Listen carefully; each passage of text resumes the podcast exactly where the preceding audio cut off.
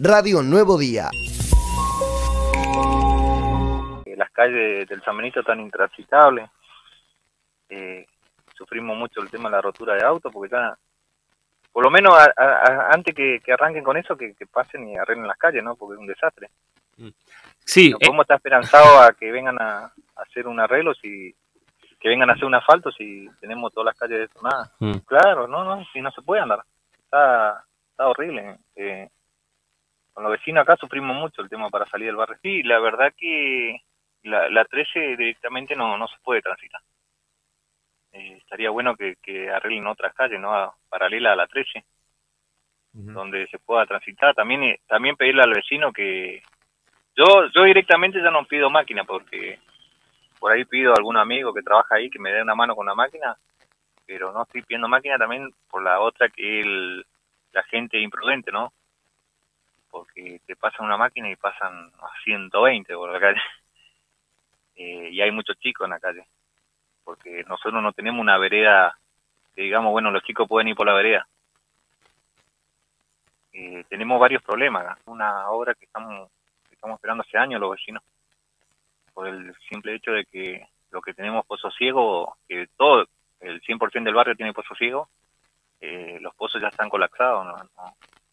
Se llama dos veces al mes, por ejemplo, para que vengan a, a desagotar el pozo, porque ya lo, no filtra más. Mm. Así que estaría bueno, estaría bueno que, que larguen, y, pero que larguen de una vez por todas, ¿no? lo que es más la parte baja de San Benito, que sería de la 22 hacia, hacia Asturias, esa parte donde sufren más el tema de, de, los, de los pozos ciegos, ¿no? Porque como que ahí la, la napa ya no, no, no, no chupa más, no, no filtra más lo que los pozos. Sí, sí, el tema también, viste, que no, eh, habilitaron una, entregaron unas viviendas acá en el sector, donde no sé cómo hace esa gente, eh, porque están todos con pozo ciego. Eh, nosotros tenemos de red. Ah, ahí va.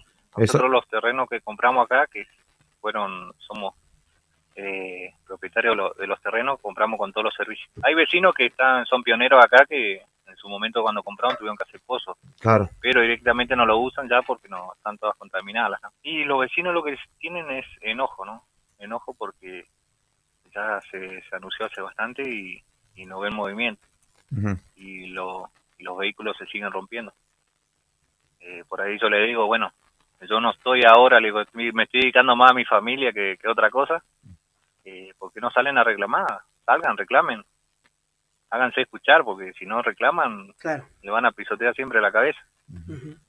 Eh, ahora se viene época de elecciones y bueno, si no no tienen no tienen respuesta, ustedes ahí tienen el poder de decidir cómo cómo seguir. Radio Nuevo Día, estamos donde vos estás.